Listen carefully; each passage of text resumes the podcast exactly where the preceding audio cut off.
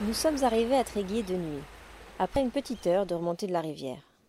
En ce début décembre, il gelait la nuit, et notre chauffage avait justement décidé de tomber en panne.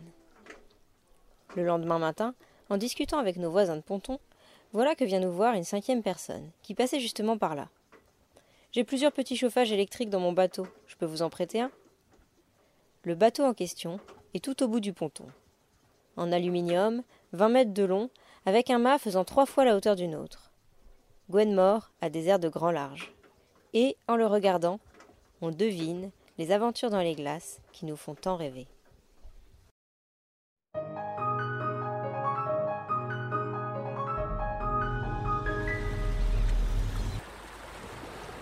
Escale de vie, le podcast de Voyage en patrimoine.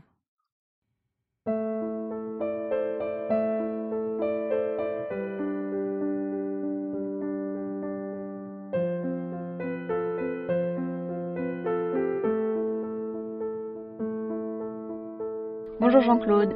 Si aujourd'hui nous sommes ici à discuter sur Passepartout, c'est en grande partie grâce à nos métiers d'artisans qui nous ont permis de restaurer nos bateaux. Je crois que pour toi, l'histoire a aussi commencé par l'apprentissage d'un métier manuel. Bah, moi, ma première formation, c'était euh, menuisier charpentier, avec une partie euh, bois. Euh, et comme je me trouvais mal payé dans, dans ce monde du bâtiment à l'époque où moi je travaillais, donc je me suis dit autant refaire une formation supplémentaire, donc j'ai fait un, bac technique, donc euh, sur la résistance des matériaux et sur euh, la mise en œuvre de, différentes charpentes, soit métalliques, soit bois. Les premières poutres, mis les collées. Et de là, je me suis dit pourquoi pas aller un peu plus loin. Donc j'ai fait encore un peu de formation sur la chaudronnerie. Et puis ensuite, j'ai totalement arrêté.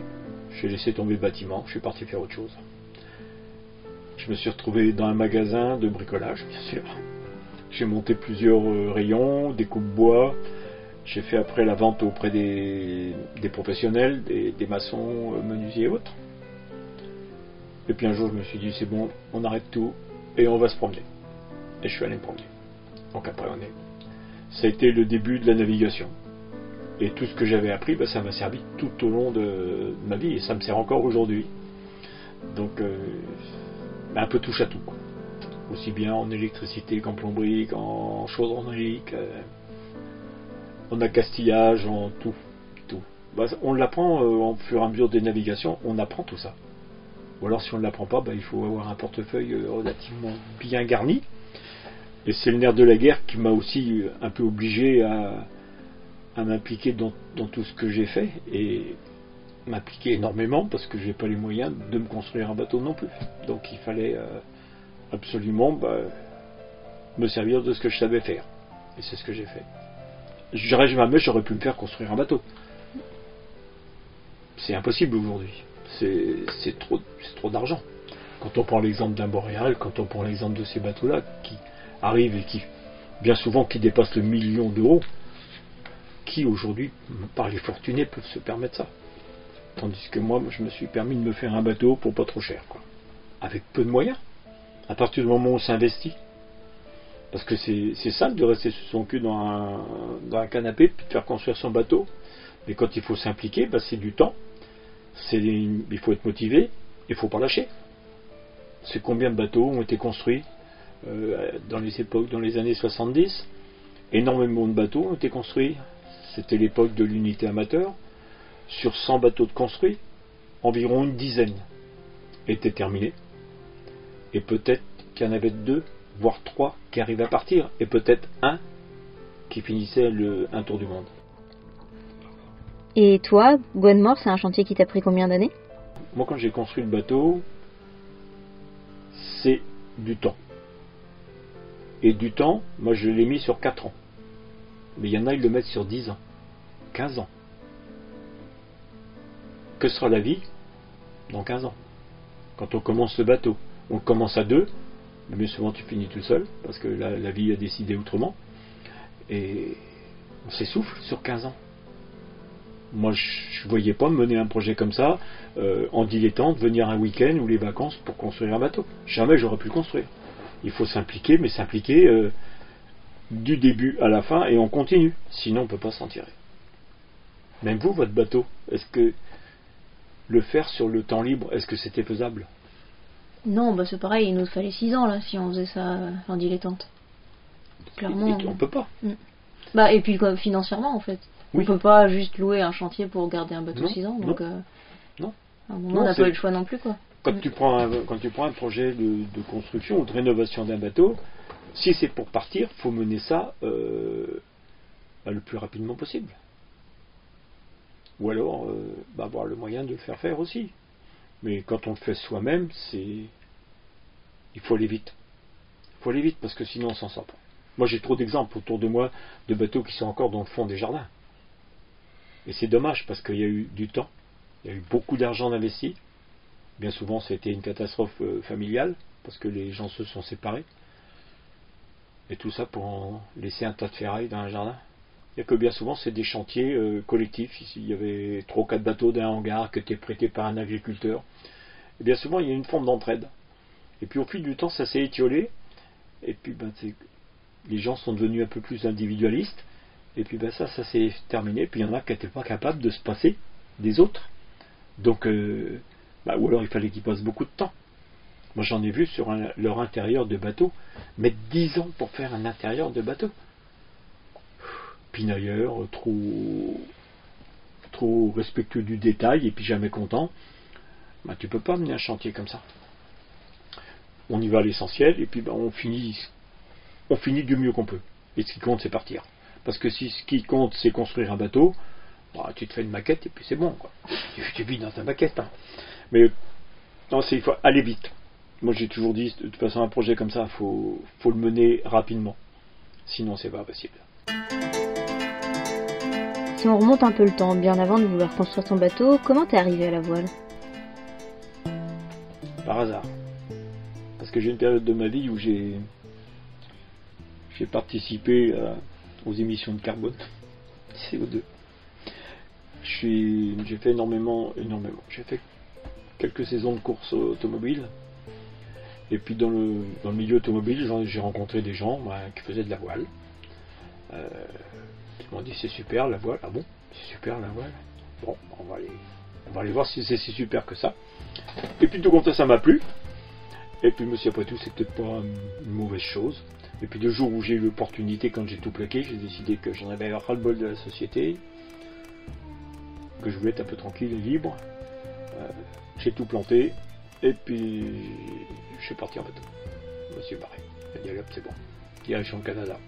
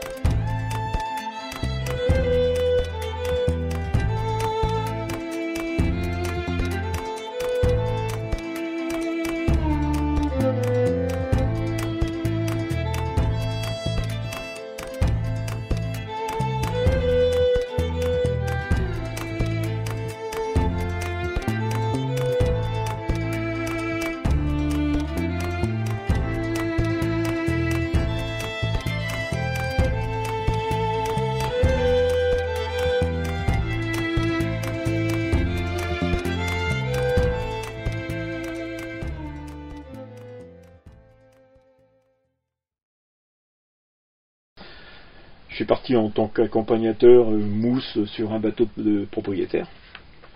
Et il s'avère qu'avec ce propriétaire, moi j'ai fait un bon bout de chemin. Un joli bateau en plus. Le skipper s'étant fâché, brouillé avec le, euh, avec le propriétaire.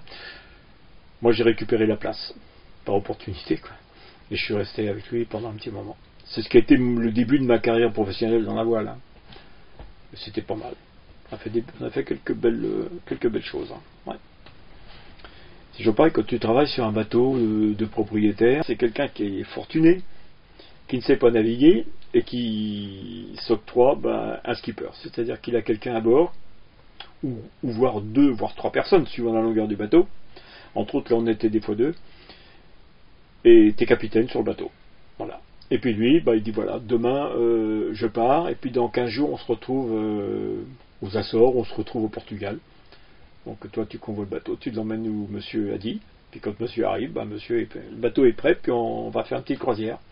Et puis un mois ou deux après, euh, être rentré, ah ben il faudrait peut-être qu'on aille faire un tour en Grèce. Bon, on mène le bateau en Grèce. C'est, assez sympa, mais c'est aussi plier aux exigences de, ce genre de personnage, quoi. Faut les supporter. Puis à un moment, tu dis non, c'est bon. Maintenant, c'est moi le propriétaire. je ne travaille plus pour eux. C'est, assez compliqué. Des gens qui ont de drôles d'idées, bien souvent, puis qui reçoivent euh, souvent des amis, c'est, des capricieux. Hein. Ils comprennent pas pourquoi ils peuvent pas partir aujourd'hui parce qu'il y a trop de vent. Ça, c'est pour eux, ils comprennent pas ça. Il faut leur faire comprendre avec beaucoup de diplomatie qu'aujourd'hui, c'est préférable de rester au port. Et s'ils veulent pas, bon, on va les secouer un peu. C'est bon. Ils vont dans leur cabine, ils nous foutent la paix pendant trois jours. C'est bien. Non, non, mais c'est, c'est différentes expériences, puis on rencontre c'est des mondes, euh, des mondes à part. On est déconnectés, nous, de ce genre de, de, monde.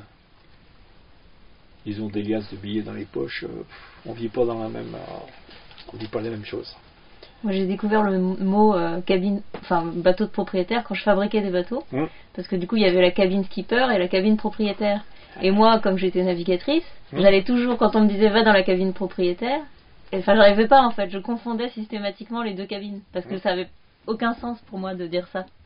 Du coup, tu as promené ton client euh, quelques temps et euh, tu as continué après de travailler dans la voile. Ouais. Et puis ensuite, bah, j'ai fait pas mal de différents bateaux. Je suis allé euh, bah, travailler sur des convoyages, j'ai fait énormément de choses dans le monde de la voile, participer à la fabrication de, beaux bateaux. C'est ça aussi l'avantage, hein, c'est quand on a des capacités, bah, on peut au fil des, dire des escales de la vie, hein, parce que des, fois on n'a pas envie de naviguer, des fois on est bien à terre. Et puis dans les périodes où, je me retrouvais à terre, bah, c'était sympa de, de, participer à la fabrication, à la construction de grands bateaux on avait construit des goélettes, c'était sympa ces goélettes-là. Des bateaux de plus de 30 mètres. C'est toujours sympa de travailler là-dessus, la conception. Et puis de rencontrer les gens qui sont à l'origine de ce projet. Bien souvent des grands rêveurs. Les goélettes ont été l'exemple. C'est que c'est des bateaux bah, qui n'ont jamais pratiquement navigué.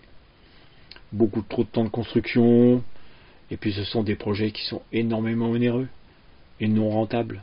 Pour rentabiliser ça, je ne sais pas comment il faut faire. Je ne sais pas. Mais c'était des beaux projets, ça permettait aussi de, de voir ce que c'est que des gros bateaux.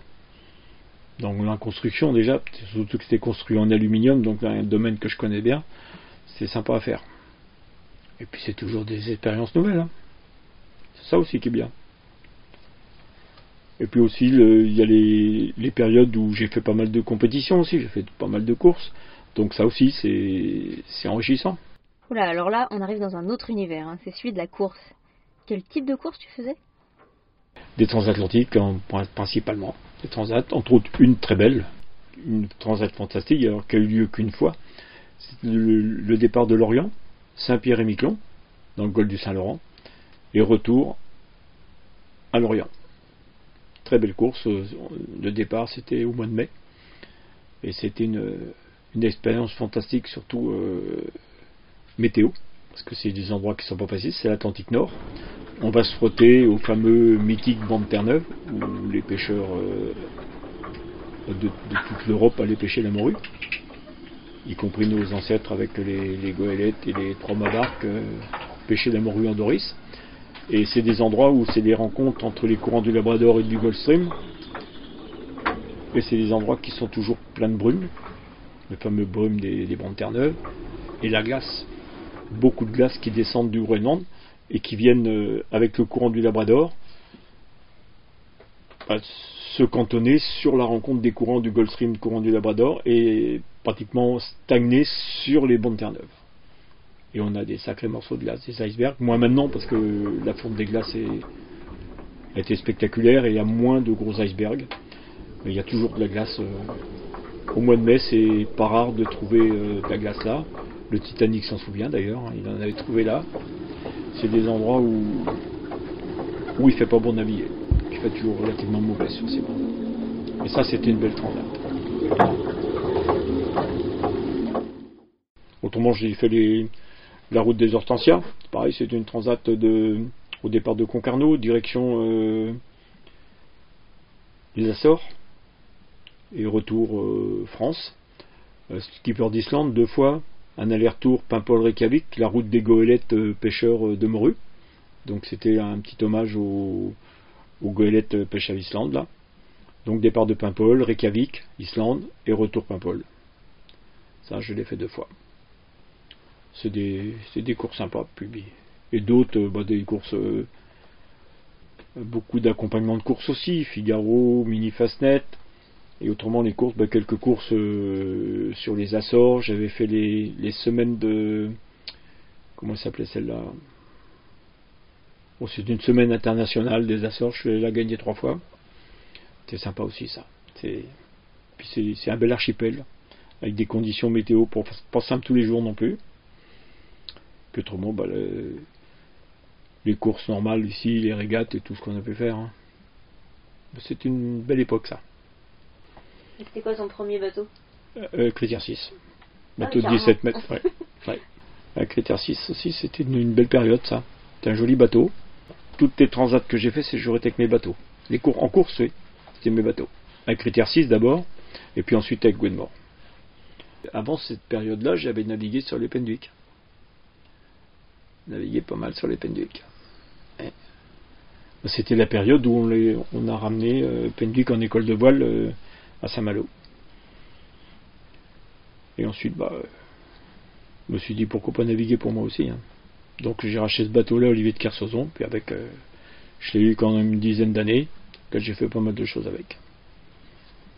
Entre autres, il aurait dû faire le premier Vendée Globe, et comme j'ai pas trouvé l'argent, bah, j'ai vendu le bateau. Puis c'est un bateau qui correspondait pas du tout à un Vendée Globe, c'était un bateau il fait 17 mètres 50, il faisait 3 mètres 60 de large, c'était un bateau de un bateau de prêt. Exclusivement ces bateaux qui qui n'étaient pas du tout faits pour euh, les longs bords de portant dans le sud quoi.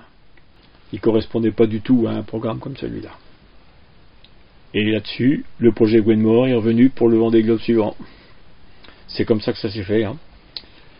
Gwenmore est né de, de la vente de, de Critère 6 un bateau bah, qui, est né euh, d'une passion aussi pour l'aluminium, hein, comme il est en aluminium, Euh, et que j'avais les moyens de le construire en aluminium surtout, parce que moi je me voyais pas faire de la résine. Et de toute façon, si j'avais fait en, en composite, il serait peut-être plus là aujourd'hui. Et ça m'aurait pas permis de faire avec tout ce que j'ai fait. On serait pas allé dans la glace non plus, on n'aurait pas fait tout ce qu'on a fait avec ce bateau.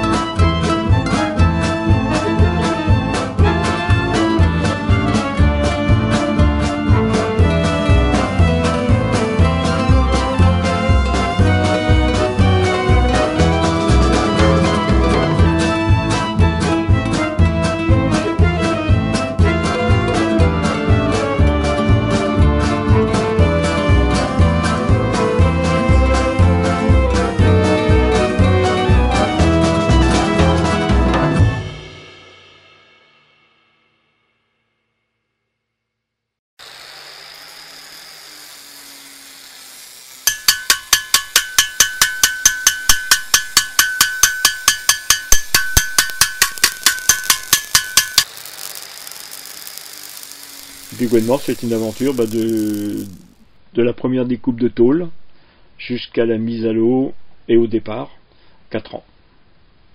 Tous les jours, pendant 4 ans. Sans jamais louper une journée au boulot. Si, une. Une journée de congé sur 4 ans. C'est tout ce que je me suis octroyé. Et du matin au soir, bah, à meuler, à, à scier, à souder. Des kilomètres de soudure. Je crois pour la petite histoire, ça ne dira peut-être rien, mais c'est 14 bouteilles d'argon de 13 mètres cubes. C'est énorme. Et une palette de fil à souder. Bon. Et quand on sait qu'on soude à peu près à la vitesse d'un escargot, ça donne euh, les longueurs de soudure. Rien que simplement sur l'ossature du, bateau, sur la structure horizontale, ce qu'on appelle l'hélice, il y a 24 lisses qui sont soudées en continu sur 20 mètres. Donc déjà, là 500 mètres, là 500 mètres là. Bon. Et ça, c'est, c'est que cette partie, parce qu'après, il y a toute la partie couple, c'est, l'ossature transversale du bateau, et là, c'est pareil, elle est soudée en continu. Donc si on les déplie une par une et qu'on les allonge, ça va faire quelques mètres aussi. Et ensuite, bah, quand on a toutes les coutures qu'il y a intérieur-extérieur sur toutes les tôles, aussi bien dans le sens euh, horizontal que vertical, plus le retour de pont les, sur la quille, je ne sais pas combien il peut y avoir. Donc du coup ça c'est un bateau sur lequel euh, tu as travaillé avec un architecte pour les plans parce que tu avais une idée précise de ce que tu voulais. Bah, au départ, au départ la coque, j'aurais bien voulu faire le Vendée Globe. Mais ça nécessite énormément d'argent que j'ai pas trouvé. Donc rapidement, je me suis dit c'est pas la peine de de croire à quelque chose qui se réalisera probablement pas parce que je ne le trouverai pas. L'argent, je pense que je ne trouverai pas le financement. Donc on a modifié les plans et on en a fait bah, le bateau d'aujourd'hui euh, bah, qui fait 20 mètres au lieu des 18 mètres 28 du 60 pieds. Donc on a modifié les plans et ça a été rapidement, euh, rapidement fait. Je regrette en aucun cas. J'en ai fait quelque chose de ce bateau alors qu'autrement je ne pouvais rien en faire. Un 60 pieds, quand il est construit, c'est destiné à la course et c'est très très difficile de le reconvertir en, en bateau de croisière. D'ailleurs, on n'en voit plus on n'en a pratiquement jamais vu. Des bateaux du Vendée Globe aujourd'hui, euh, il n'en existe pas en croisière. On n'a jamais, vu un bateau comme ça. Peut-être. Bon, moi j'ai aucun exemple de, bateaux qui ont fait un Vendée Globe qui ont été reconvertis en bateaux de croisière. D'abord du fait de leur tirant d'eau, qui est souvent entre 3,50 m et 4 mètres, de leur quille pendulaire aujourd'hui qui bascule d'un côté et de l'autre, c'est ingérable en croisière ça. Les voiles, les mâts, on ne peut pas gérer une, voile sur un bateau sur un 60 pieds aujourd'hui, c'est 50 000 euros. Une grande voile. On peut pas. On peut pas. Euh, et les faire à moins, les voiles tiennent pas. Donc euh, c'est très très cher. C'est des bateaux qui sont impossibles, hormis euh, avec des budgets en course, autrement on peut pas. C'est ingérable ça. C'est ingérable. Et donc du coup sur ton bateau, il y a des vous d'autres bateaux? Ah oui, oui. Bah, après, ayant côtoyé le milieu de la course pendant très longtemps, j'ai énormément d'amis dans, le monde de la course, hein. que ce soit de Kersozon, que ce soit euh, Francis Joyon, que ce soit euh, bah, Michel Desjoyaux, tous ces gens-là, je les ai côtoyés, je les connais depuis. Même je les ai vus arriver dans le monde de la voile. C'est des jeunes, euh, je les ai vus arriver sous Figaro, sur le mini Fastnet. C'est des gens avec qui on a gardé des liens, parce que le monde de, de la course au large, c'est un. On est assez solidaires les uns des autres. C'est le monde de la mer. Puis moi à l'époque, j'avais pas de quoi boucler tout mon budget. Bah, c'était mon, argent, c'est tout. J'avais pu acheter les tôles d'alu et puis c'est tout. Hein. J'avais pas le reste. Sans, sans cette aide, euh, le bateau serait pas là. Hein. Donc il y a une solidarité de marins aussi. Oui, aussi, aussi, oui, oui.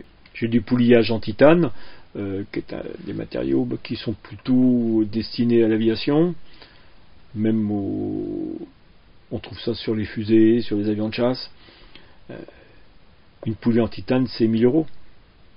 Bah, moi, il y en a sur le bateau, euh, pas payer ça, hein. c'est de la récup sur les, sur les bateaux de course. Hein. Elles ont fait un Vendée Globe, bon, bah, c'est mis au, dans des caisses. Parce qu'ils partent que sur du matériel neuf. Ils partent jamais avec de matériel d'occasion. Ils changent tout. Quand ils refont un bateau. Ils gardent rien. Et j'estime que ce matériel-là pourrait très bien encore faire un Vendée Globe, voire deux Vendée Globe. C'est la consommation, c'est. Et ça, je suis pas tombé là-dedans, moi. Et là, bah, j'ai trouvé le mât euh, sur un bateau, j'ai retrouvé les winches sur un autre, les poulies sur un autre. Elles ont toute une histoire. Et la majeure partie du matériel qu'il y a sur le bateau, même la totalité de l'armement, que ce soit le mât, les winches, les poulies, elles ont toutes un, deux, trois, voire, voire quatre tours du monde. C'est du matériel qui a fait ses preuves. Ben, le mât qu'il y a sur le sur Gwenmore, c'est le mât qui a, a, gagné le premier Vendée Globe. C'est le mât en carbone de Titouan Lamazou qui était sur Écureuil. Ouais. Toujours là ou... Ouais. Ah je crois que c'était ton premier mât, mais qui avait non, changé. non, non, non. La baume, c'est celle de Gauthier qui a gagné le Vendée Globe, qui a été modifiée, qui a été rallongée, qui a été. euh, Bon, elle n'a plus rien à voir avec la baume d'origine, mais bon, c'est c'est ça. Ben, les winches qu'il y a, les, les moulins à café, ça vient de. C'est le bateau de Kersozon, c'est le bateau, celui-là, c'était la Lyonnaise, ouais, qui a gagné le Jules Verne.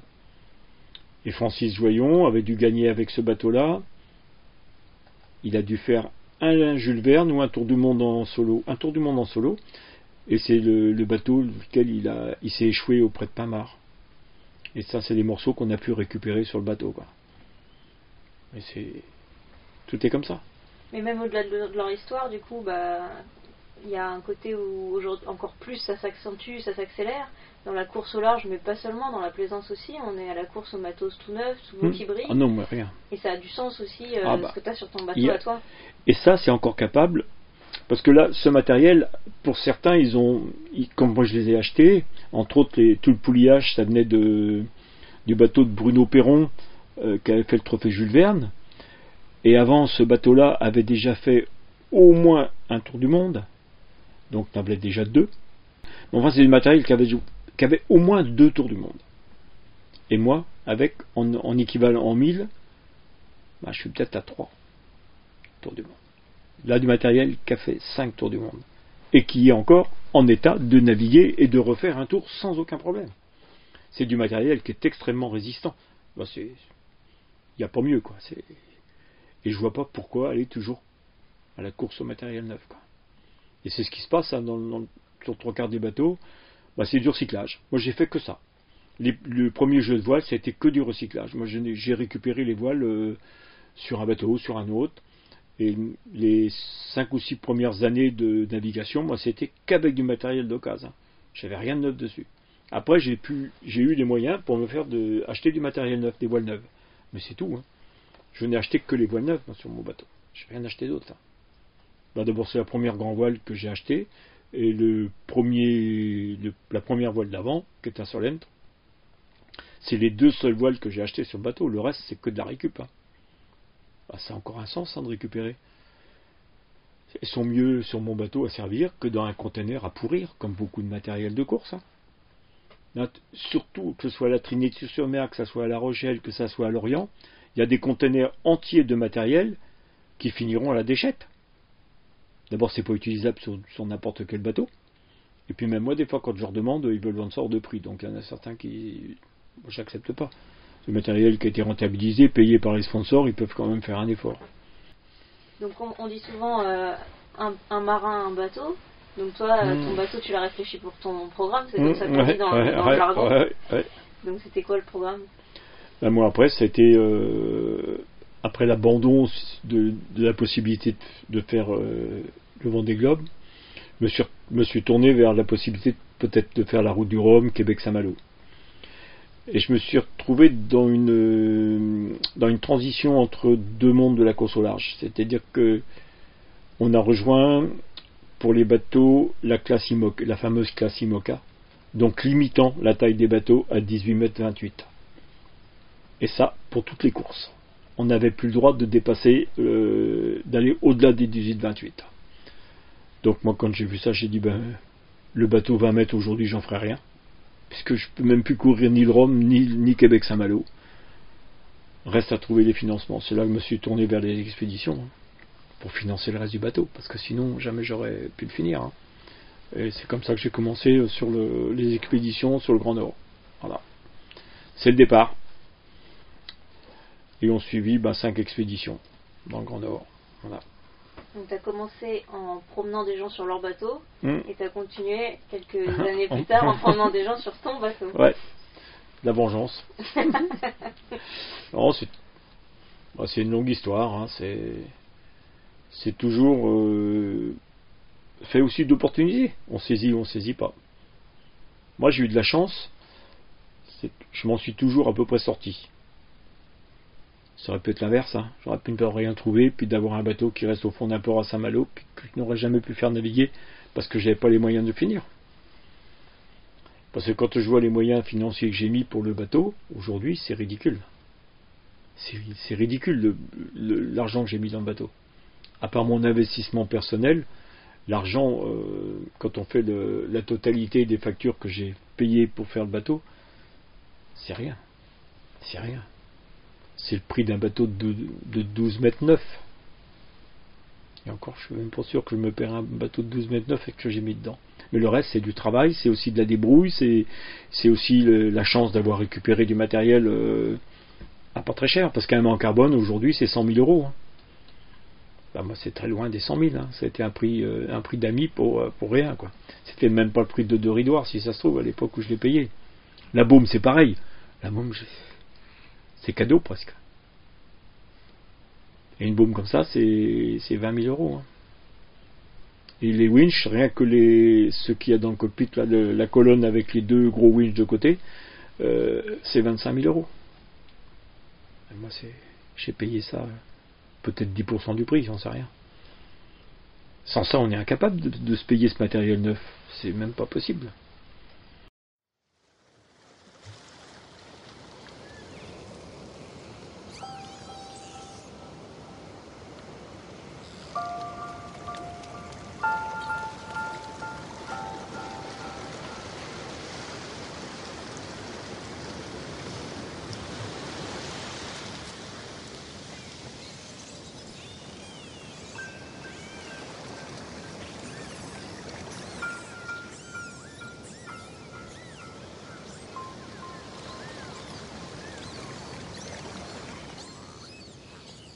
Alors donc ces expéditions C'est surtout à destination du Grand Nord, destination des zones polaires.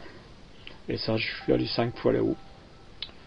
À proximité du pôle, la dernière position qu'on a eue, c'était en 2014, à moins de 1000 km du pôle Nord. C'est quand même pas mal. C'est sympa. 81 degrés 40. Moins de 900. Arrêté par la banquise, pas de chance. Tant pis. Ça, ça pour une autre fois. Et puis la banquise, quand on la voit, il faut mieux se barrer, quoi. il faut pas rester. Parce qu'il y, a la, la partie banquise, glace euh, pratiquement continue. Et avant la banquise, on a le flot. C'est-à-dire qu'il y a une densité de glace qui peut aller de, de 20 à 50%, 70%, 80% jusqu'à close. Donc euh, elle est fermée. Et quand on est là, on a des rencontres de courant, des rencontres de vent, des rencontres de mer différentes où on risque de se faire avoir. Donc il faut abandonner. Il ne faut pas chercher à comprendre. Une densité de 50%, c'est bon, on arrête. Parce que ça peut aller très vite. La banquise peut se refermer derrière le bateau sans crier gare. Et ça, ça peut être un kilomètre derrière toi. C'est quand tu fais demi-tour que tu te poses la question, là maintenant, bah, c'est fermé. Passe plus, terminé. Donc il faut être prudent. Quand on voit le flot qui, dévale, bah, on fait demi-tour, on s'en va. Quoi. Surtout que le bateau, c'est pas un brise-glace. On n'a pas de puissance pour pousser la glace, donc c'est bon. Voilà. Du coup, tu as promené des touristes Touristes, scientifiques, scientifiques, glaciologues et surtout euh, le monde de, bah, de l'ornithologie, des oiseaux. On a beaucoup refait de planches euh, différentes d'oiseaux, bah, surtout les oiseaux nicheurs du Grand Nord. Parce que les oiseaux euh, qu'on voit là-bas, c'est pas des espèces qu'on voit ici. On les voit en plumage intermédiaire, on les voit jamais en plumage nuptial. Donc, ce qui est intéressant, c'est de les voir sur, leur lieu de nidification au plumage nuptial. Ils sont très beaux en plus, ces oiseaux. C'est des plumages qui sont euh, qui n'ont rien à voir avec leur plumage d'hiver. Quoi. Et ça, pour mettre à jour toutes ces planches-là, ben, il faut aller sur place. Donc, c'est ce que j'ai fait. Ben, les mammifères marins, l'étude de la glace, des courants, des températures. Et tout ça, ça avait de... c'est des, données qui étaient retransmises au, l'Institut polaire, entre autres au Muséum d'histoire naturelle pour les données euh, naturalistes, surtout sur les oiseaux, puis mammifères marins. Et aussi sur l'étude de la glace avec l'Institut polonais de, Varsovie. On leur, donnait tous nos relevés qu'on faisait nous. La distance des fronts glaciaires par rapport à des points donnés.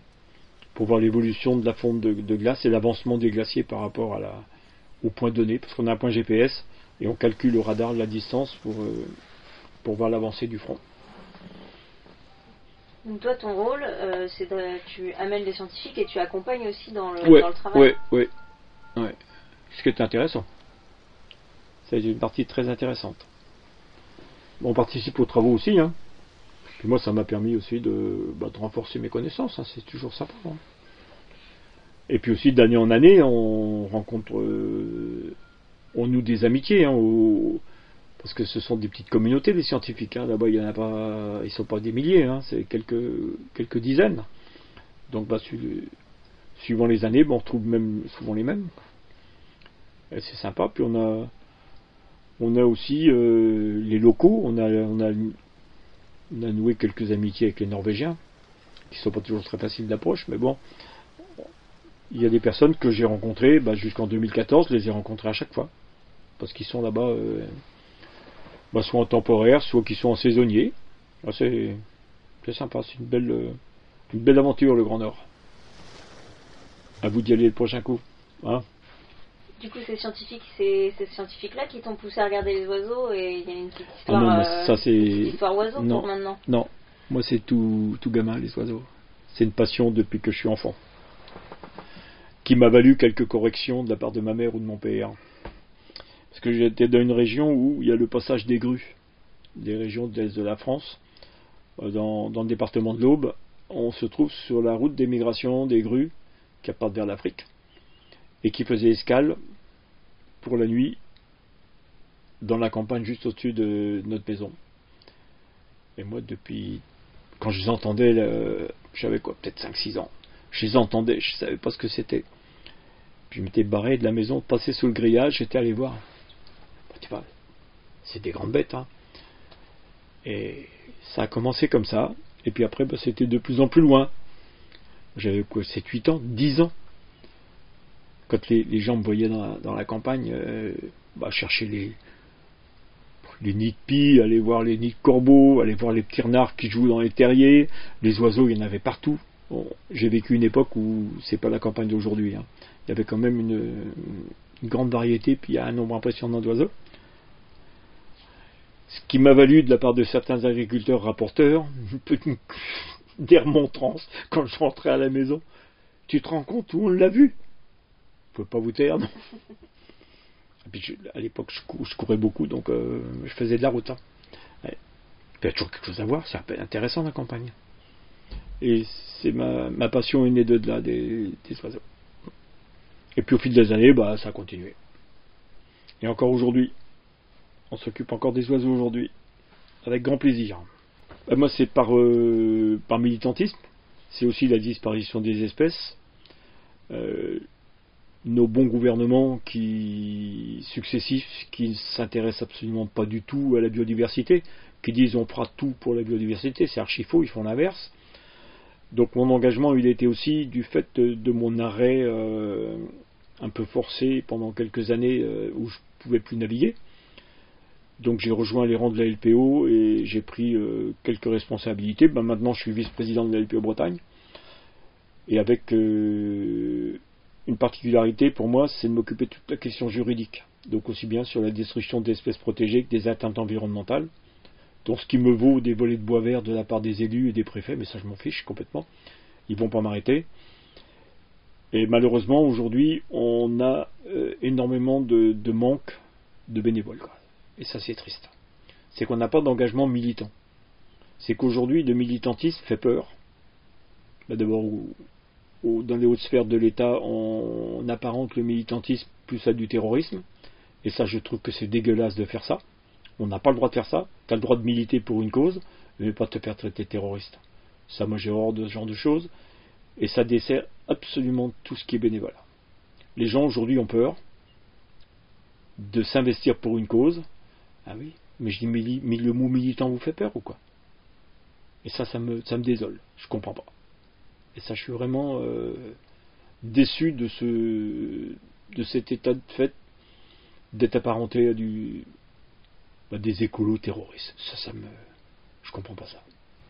Alors c'est facile de stigmatiser les gens. Hein. Et ça marche, ça marche bien. Parce qu'il y a même une partie de la population qui était, je pense, plus ou moins euh, acquis à nos causes, aujourd'hui, qui, qui ont peur. À la limite, même qui nous en veulent. Vous ne vous rendez pas compte, vous empêchez le progrès. Moi j'entends ça aujourd'hui, bah, ça me fait peur. Je me dis, mais maintenant ils peuvent faire tout et n'importe quoi. Personne n'en dira plus rien. Bon. Et ça, c'est, c'est pénible. J'espère que ça, ça va évoluer, mais j'ai pas peur que non. Et puis notre bon gouvernement aussi, qui ne fait que de voter des lois assassines envers la biodiversité. Hein. Moi, j'ai assisté à plusieurs réunions où je leur ai dit biodiversité, je veux plus l'entendre dans vos bouches, ça ressemble plus à rien. Vous faites, vous parlez de biodiversité, pourquoi? Pourquoi vous parlez de biodiversité alors que vous faites tout à fait l'inverse? Vous êtes en train de tout bousiller? Je dis c'est pas possible.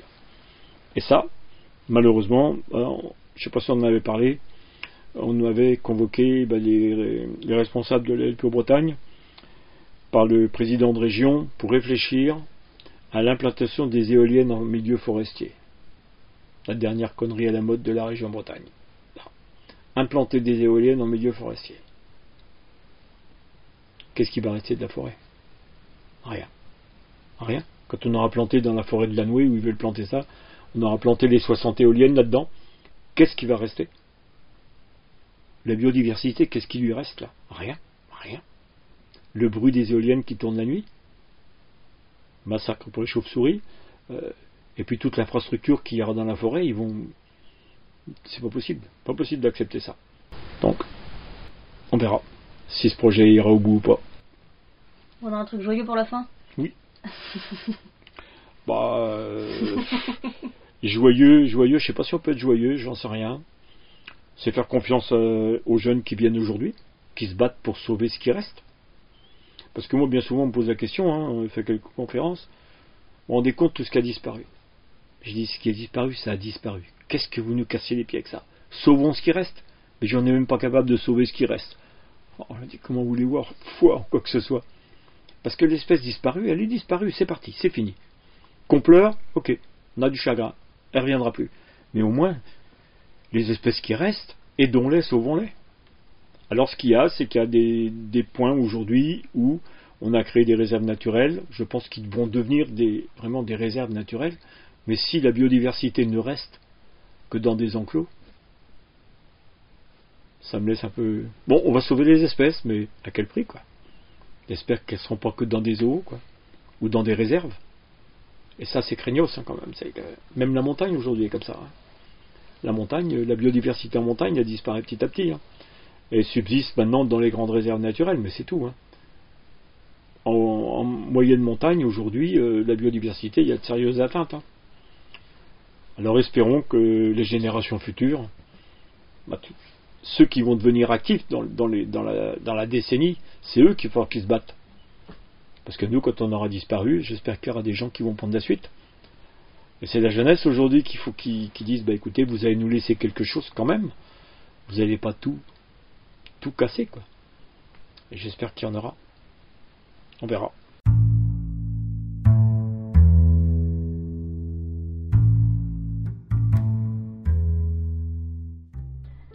Lors de notre passage à Tréguier, Gwenmore était le voisin de ponton de Passepartout. Mais un bateau à l'eau, ce qui pourrait sembler anodin, ça ne l'était pas. Après une fortune de mer en 2015, Gwenmore a été immobilisé pendant plusieurs années des années de combats juridiques pour finalement aboutir à la décision de Jean-Claude de réparer lui-même son navire et d'éviter ainsi de laisser la situation traîner pendant des années. Cela aura probablement abouti à laisser Gwenmore se terminer en épave sur un terre-plein.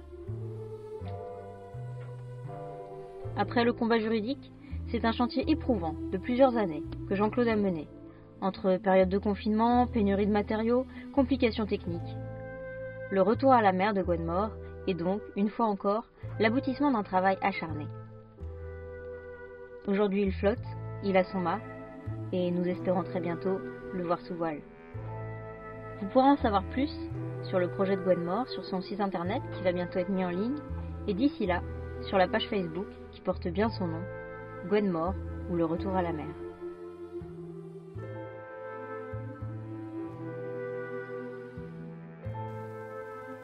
Voyage en patrimoine, c'est un podcast dont vous venez d'écouter le premier épisode.